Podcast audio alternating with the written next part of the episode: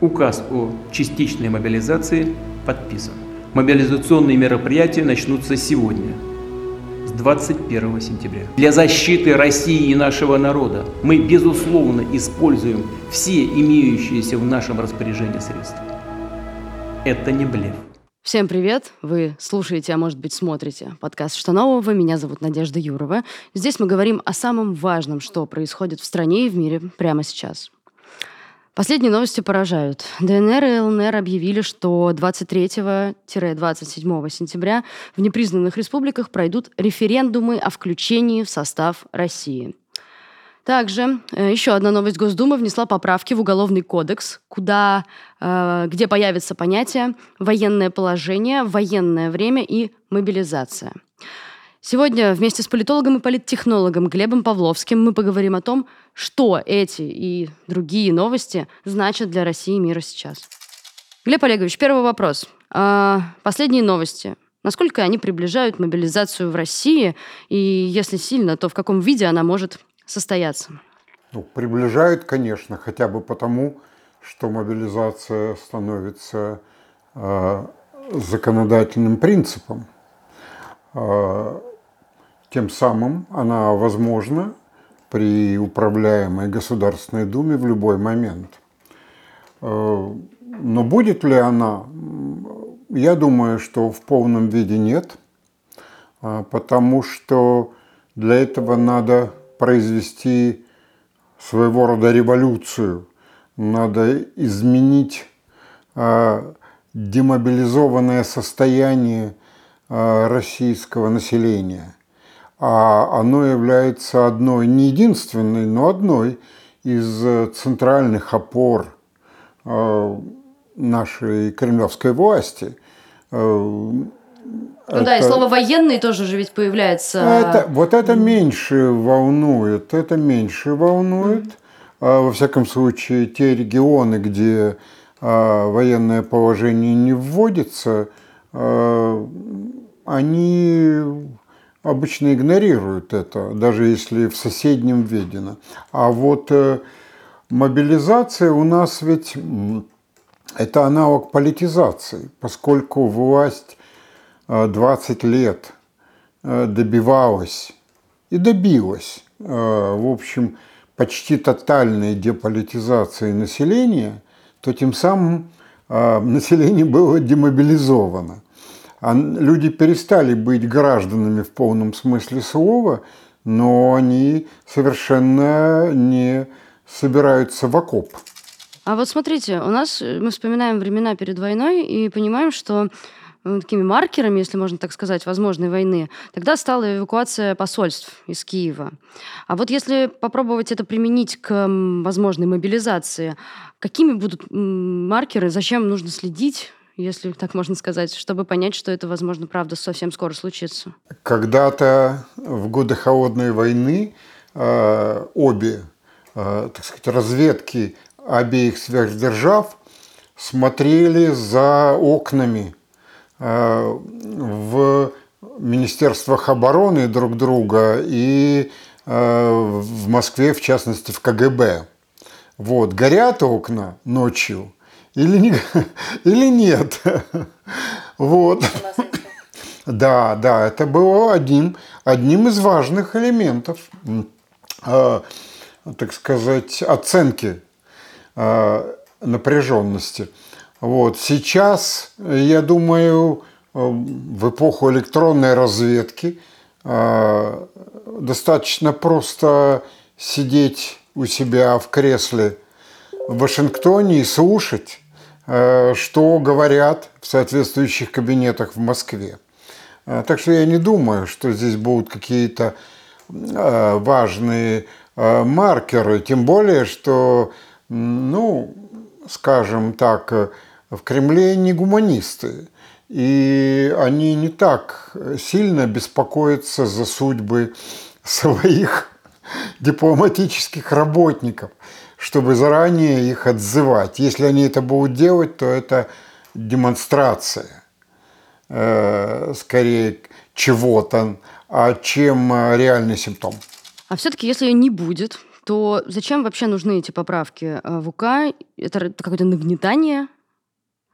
Нет, ну это у нас Государственная Дума служит все-таки в первую очередь. Во вторую очередь она действительно занимается законотворческой деятельностью, хотя не одна, а по инициативе администрации президента. Но в первую очередь она ньюсмейкер. Она создает некие, э, так сказать, фактоиды. Фактоид должен быть ярким, привлекательным, вызывать э, споры, какие-то ожидания тревожные или радостные. Вот, поэтому, конечно, сейчас это э, часть кампании по, э, по склонению, скажем так, к переговорам, к мирным переговорам, направленная, причем, я думаю, даже не Украине, а более, в большей степени Европе и, возможно, Соединенным Штатам. Смотрите, мы уже видели призывы ЧВК, заключенных, какую-то самомобилизацию, о которой говорил Рамзан Кадыров. Неужели всего этого недостаточно?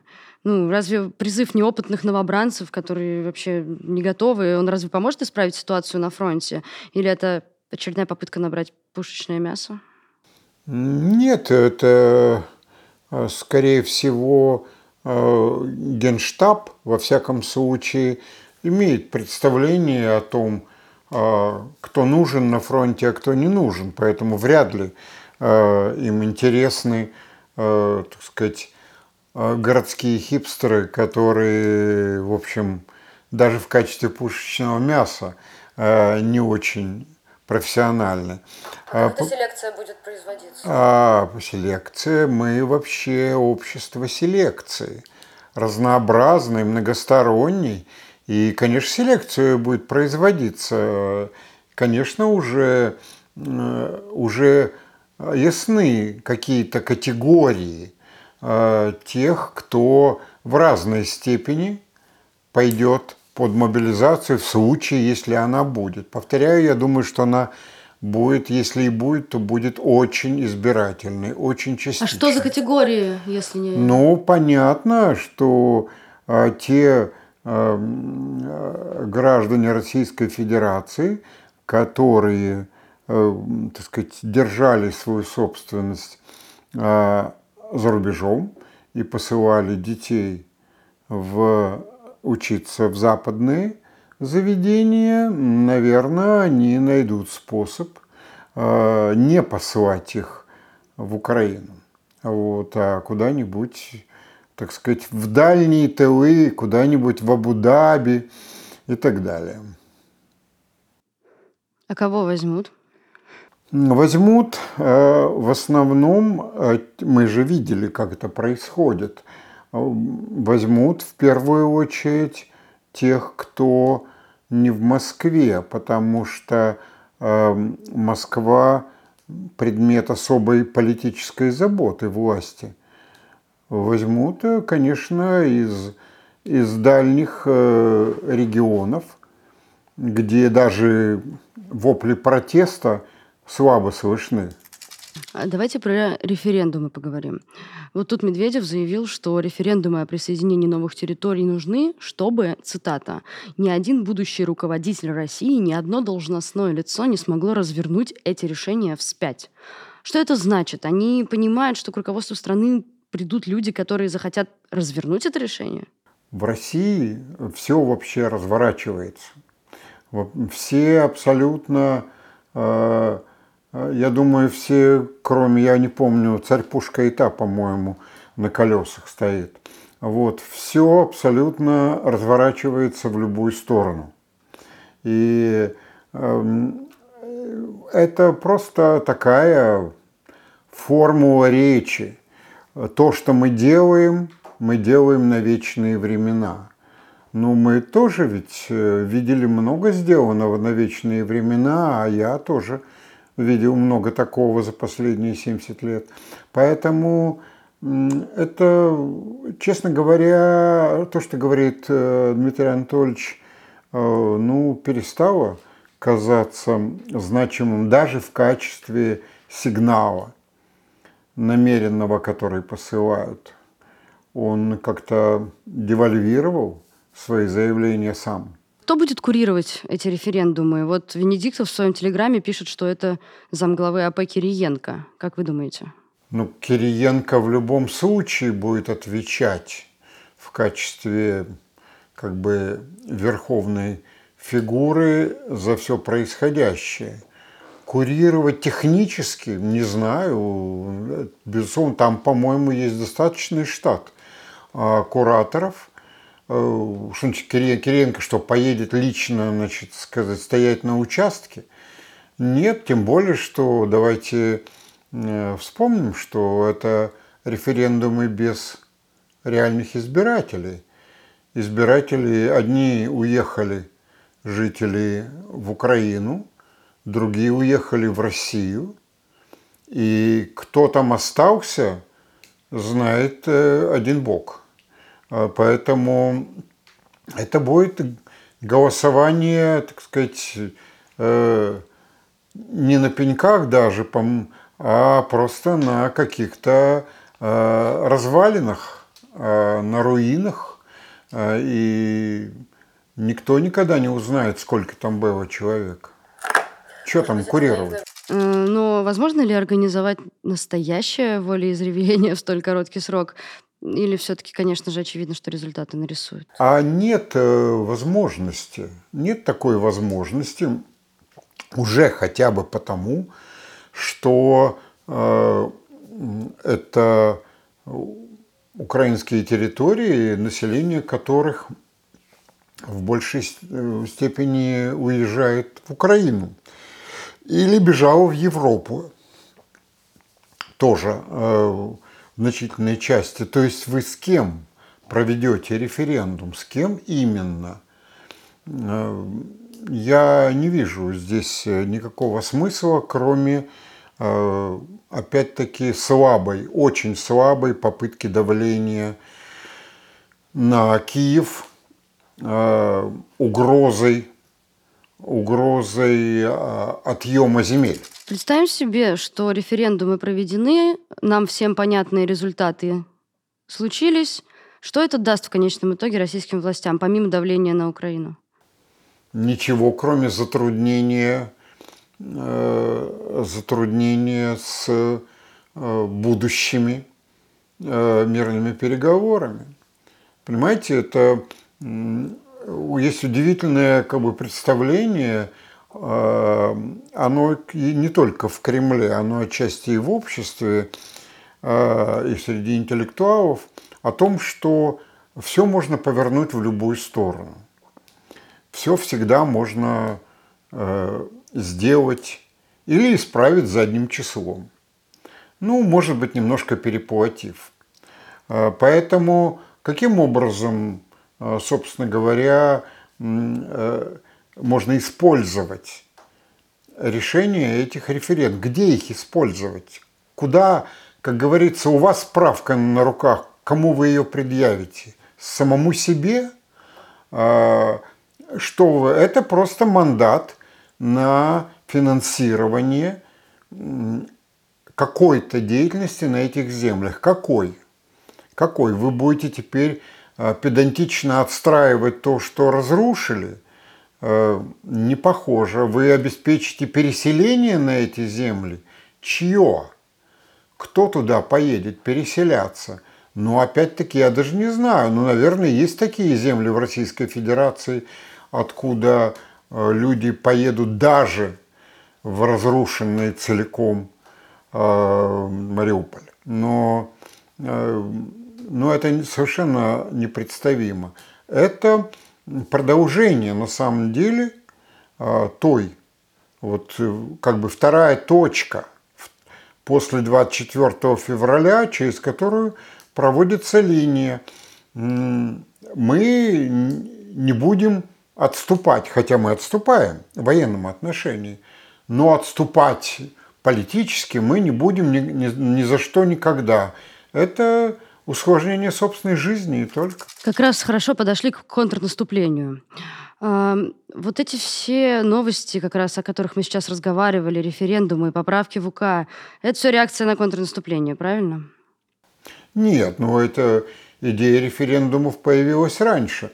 Э, идея с референдумами – это результат э, отсутствия стратегических целей операций после того, как э, как бы план А был отменен, то есть просто провалился. Он провалился еще в начале марта этого года.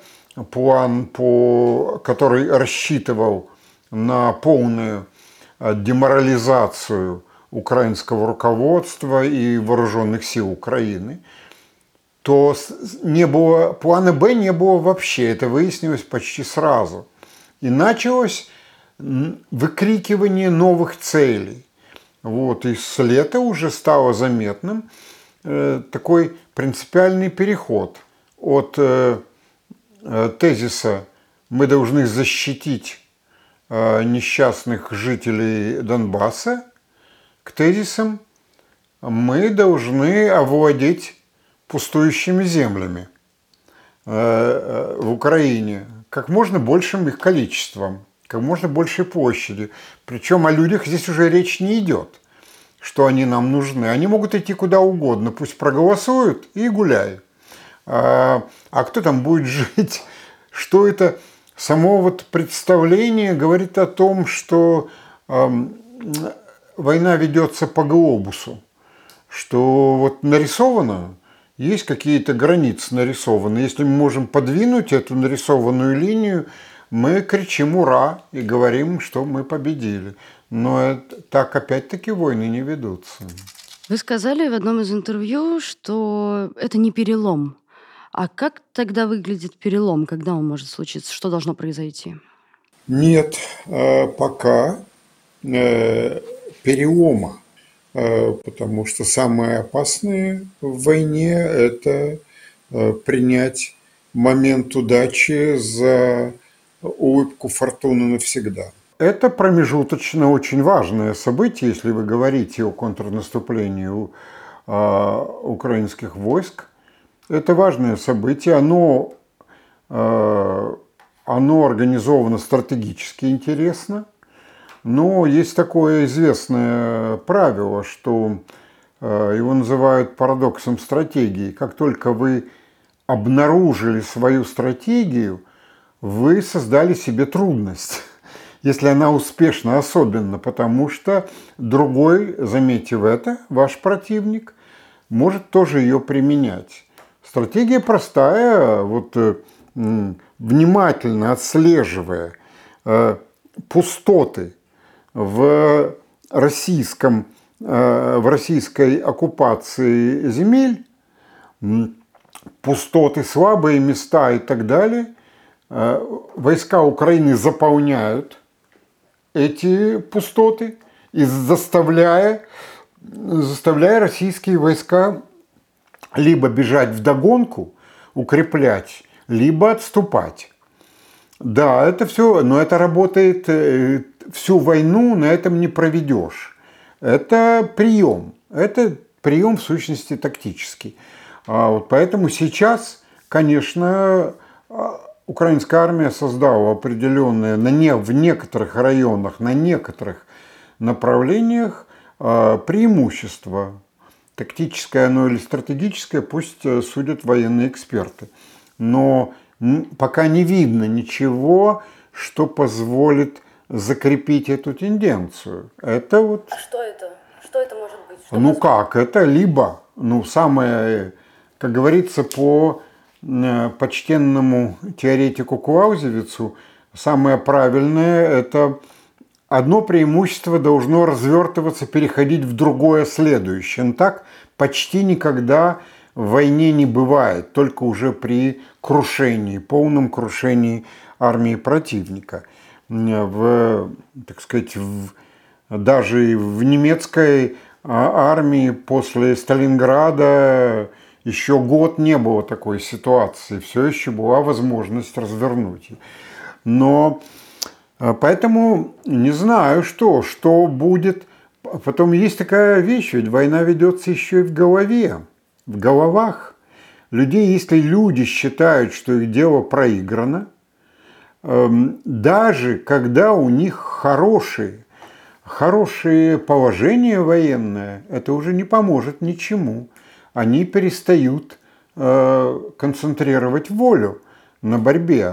Это было много раз в, в войнах. Это было даже с прекрасной, в общем, тогда американской армией во Вьетнаме, когда они решили, а как теперь, теперь в книгах пишут ошибочно, но решили, что война проигрывается, солдаты ну, не захотели умирать, они захотели домой и стали думать о доме а не о фронте. Вот поэтому здесь пока этого перелома нет. Я думаю, этого перелома нет. И есть еще страх э, перед э, тем, перед наступлением украинской армии. Э, страх ведь не только пугает, он еще и мобилизует отчасти. Если ты понимаешь, что тебе нечего ждать, ты, как говорится, дерешься, как голодный кролик. Я не думаю, что произошел перелом в войне как таковой, тем более, что здесь самый главный вопрос, а какой будет война? Когда мы говорим там о мире, да, о мирных переговорах, э, о чем? Когда, какой, какой будет война? Война будет такой, как мы сейчас видим, она такой долго не протянется. Значит, дальше она начнет переходить какую-то новую, более горячую фазу. В какую? Я не знаю, я здесь, вот здесь, э, не знаю, как говорится, э, и я не очень верю тем, кто уверенно утверждает, что он знает, как будет идти война. Специалисты говорят о двух, трех, четырех, семи сценариях будущей войны. Но ведь мы имеем дело с взаимно ожесточенными сторонами. Э, во всяком случае, военное командование той и другой стороны, оно э, весьма ожесточено и, в общем, в разной степени, в разных видах не готово сдерживать себя. Э, потом общество, украинское общество просто категорически не хочет слышать ни о каком мире. И значит, Зеленский должен им демонстрировать успехи. А демонстрировать их каждый день невозможно. Каждый день по 100 километров э, продвигаться вперед невозможно. Так, опять-таки, не бывает. Украинская армия сейчас этого не может. Поэтому мы сейчас в какой-то полосе перехода. Я очень опасаюсь, что эта полоса будет э, временем, когда начнут придумывать э, разные варианты эскалации. Говорят о ядерных, но ведь кроме ядерных может быть много других. Э, много других, Например? не менее варварских в каком-то смысле. Ну, я думаю, что будут обдумывать разные виды ударов по гражданской инфраструктуре. А Украина, наверное, будет, уже у нее кое-что здесь получается, развивать Э, вот такую э, модель диверсионной войны. Это заметно уже, заметно, заметно, что у этой войны есть штаб. Этот штаб тоже хорошо организован и хорошо планирует. Ну а ответы тоже будут, понимаете, с российской стороны. Поэтому, не знаю, я здесь не могу выступить гадалкой. Я, я понимаю. А Вообще вот э, почему так произошло, что, по-вашему, что российская армия потеряла инициативу? Ну, это мы точно наблюдаем, да, и оно привело к переходному периоду. В течение даже как будто бы лета инициатива была за ней. Что случилось? Понимаете, но это вот как раз э, здесь нету никакой большой тайны. Война именно так и устроена, в отличие от политики, между прочим. Э, война устроена так, что она как бы как будто есть некто всегда, есть некто как, как будто третий, кто наблюдает за происходящим и э, в какой-то момент переворачивает игровой стол, э, пользуясь тем даже коротким, коротким дисбалансом. Конечно, э, вот раздвинув как бы ноги между Донбассом и Югом, российская армия поставила себя в очень опасное положение. И, конечно, должна была вообще это понимать. Потому опасное почему? Потому что у них нет сил одновременно на два таких фронта важны. А каждый важен. Каждый важен и как, как решить. И тогда появилось место, где можно нанести удар. За счет чего? За счет нехватки у российской армии просто прежде всего э, личного состава, э, а во-вторых, э, достаточно хорошего технического оснащения. Вот удар нанесли, а потом очень трудно его компенсировать. Вы, все те же проблемы остаются. У вас нет недостаточно людей, недостаточно техники. Люди, по которым ударило контрнаступление – Э, начинают говорить, а где эти самые, где наши бронежилеты, а где наша техника, а почему у нас нет самых элементарных вещей. Впрочем, это было и в Первую мировую войну с русской армией тоже. Она была дисциплинирована, пока не стала терпеть удар за ударом, а штаб не мог ей помочь. Вот здесь, значит, начинается, это опасный момент, начинается расшатывание дисциплины, падение воли к сопротивлению, и вопрос тогда в том, использует или не использует, как использует противник это. Поэтому здесь, в принципе, понимаете, то же самое могло произойти и с украинской армией, если бы э, российский генштаб э, был талантливее. То есть, вообще-то говоря, это победа в первую очередь украинского генштаба э, над российским генштабом, который до войны имел мировую славу за счет, э, очень смешно теперь сказать, за счет одной единственной статьи начальника Герасимова про гибридную войну. Почитайте этот текст, он полон вообще банальностей. Э, любой политехнолог мог бы написать аналогичный э, текст. Вот, но Герасимов доктрин, вот, она ужасная, она непобедимая и так далее. Ну вот перед нами Герасимов доктрин. А вот, э, поэтому нечем крыть, простите. Про украинские власти хочется поговорить. Есть ли у них необходимость или, может быть, даже потребность обстреливать российские территории? Что такое необходимость? Что такое в войне необходимость? А, это очень э, сложный вопрос, и вы никогда не добьетесь окончательного ответа. Каждая сторона будет говорить, что э, это военные цели, это необходимо. Э, время войны в Вьетнаме американцы говорили, да, напалм – это необходимо, без этого это джунгли, нам надо сжечь э, все, что скрывает противника. Поэтому, э, конечно, это опасно. Опасно, но сейчас уже неизбежно. Мы видим, что эти вот ответные удары, э, каждое нарушение правил войны с русской стороны, а их много, будет влечь такие ответы. Но которые будут в голове у российского командования создавать ощущение, что они имеют право на свой ответ.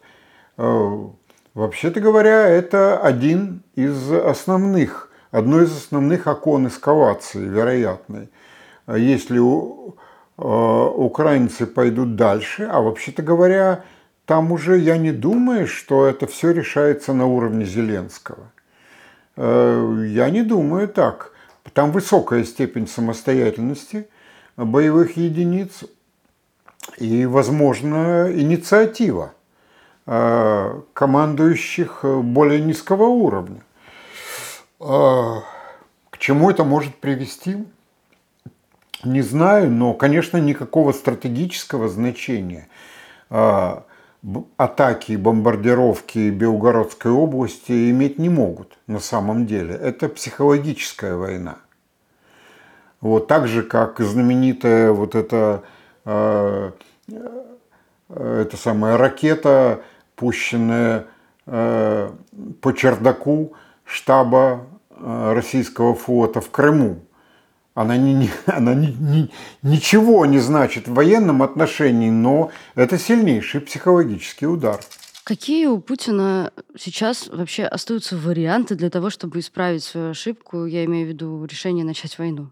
Нет, ошибки в войне не исправляют. Это в политике иногда, не всегда. Некоторые ошибки можно исправлять.